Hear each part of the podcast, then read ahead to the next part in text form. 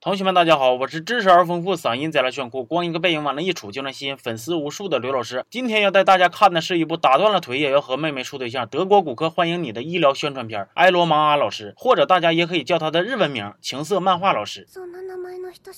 故事发生在一个幸福美满的重组四口之家。不过，为了配合剧情的展开呢，爸爸妈妈一开始就都领盒饭了，可以说是为了孩子们的幸福做出了巨大的贡献，创造了一个非常安静舒适的二人世界。男主是一个写轻小说的高中生作家，由于头发的颜色呢非常的有个性，咱们就管他叫草哥吧。草哥还有一个没有血缘关系的妹妹，是一个人美声甜、体柔身娇、颜值逆天、长腿细腰的萌妹子，咱们就管她叫花妹吧。自从爸妈领盒饭之后呢，花妹就躲在房间里头不肯出来，饿了就跺两脚。草哥做好饭之后给端到门口，不仅衣。食住行照顾的非常到位，甚至连内裤都给洗干净的，过着有歌有房、画画赖床的这种非常让人羡慕的生活。可是有一天呢，花妹在直播的过程中，草哥突然发现花妹竟然是给自己小说画公口漫画的插画师。不过花妹表示啊，我是一个正经的小姑娘，你不要随便的意淫，不然下场可以参照成哥。这一天呢，花妹她班的班长一个黄头发扎着马尾的妹子就来他们家就说呀，花妹饭卡里边还有那老些钱没花呢，咋就不来上学了呢？这不是浪费吗？赶紧回来上课吧。结果被花妹拒之门外。班长灵机一动就就说呀，你看现在好多孩子都。沉迷游戏不写作业不说，还坑队友，这让我产生一个非常大胆的想法。草哥就问呢，啥呀？杨永信电击疗法啊？班长说错，断网。草哥非常的愤怒啊，说你快拉倒吧，断网了还怎么看刘老师二五零里的视频？还怎么评论？怎么点赞？怎么转发？怎么做朋友圈里边最有意思的人？班长觉得草哥说的挺有道理的，完了就回去了。消停日子没过两天呢，草哥的小说呢总是被编辑退回来，本来就不咋开心。结果现在又得到消息，有一个贼拉牛逼的作家妹子也想让花妹给自己画插画，那草哥能干吗？怎怎么还带挖墙脚的呢？来呀，磕吧，正面刚。吧，然后俩人就打赌，谁写的小说好，谁才能找花妹给画画。这个大波浪的作家妹子呢，就住草哥家对面楼。于是，在毫不知情的花妹眼里呢，他俩成天打情骂俏的，肯定是有一腿呀。花妹非常的伤心，是话也不肯好好说了，开门也就露个缝了。眼瞅着就要让草哥永久性离开德国骨科的队伍了。草哥拿着以花妹为原型的小说，不仅赢了作家妹子一波，还成功进入了花妹心里的小窝。就在气氛刚刚好的时候，花妹悄悄的告诉他一个小秘密：我有喜欢的人了。这我还能说啥？来吧，给草哥上一段悲伤点的音乐吧。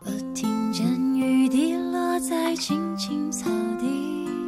呃，换一首。清晨，我站在青青的牧场。啊，再换一首。